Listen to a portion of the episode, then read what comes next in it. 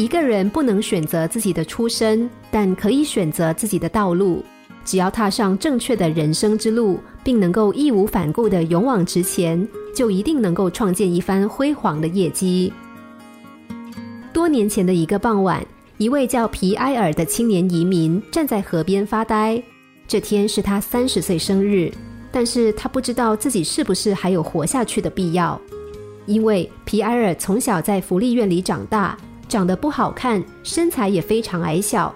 讲话又带着浓重的法国乡下口音，因此他一直很瞧不起自己，认为自己是一个又丑又笨的乡巴佬，连最普通的工作都不敢去应征。他没有家，也没有工作。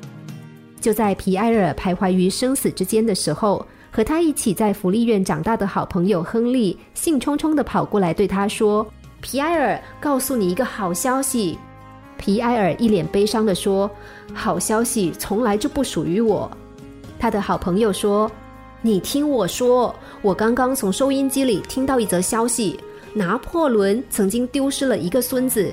根据广播员描述的相貌特征，跟你丝毫不差。”皮埃尔一下子精神大振：“真的吗？我竟然是拿破仑的孙子！”他想到自己的爷爷曾经以矮小的身材指挥着千军万马，发出威严的军令。他顿时感到自己矮小的身材同样充满力量，讲话时的法国口音也带着几分威严和高贵。第二天一大早，皮埃尔就满怀自信地来到一家大公司应征，结果他竟然一举成功。十年之后，已经成为这家大公司总裁的皮埃尔。查证了自己并不是拿破仑的孙子，但是这早已不重要了。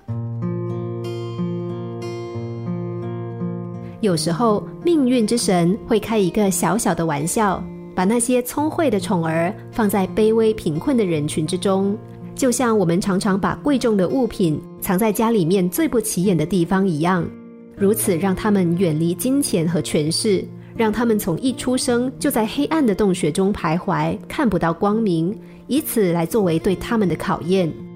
但命运之神一定会青睐那些从黑暗中走出来的人，他们有着坚强的生存意志、果敢的斗志、不屈的傲骨和出众的天赋，他们必将在某个有价值的领域脱颖而出。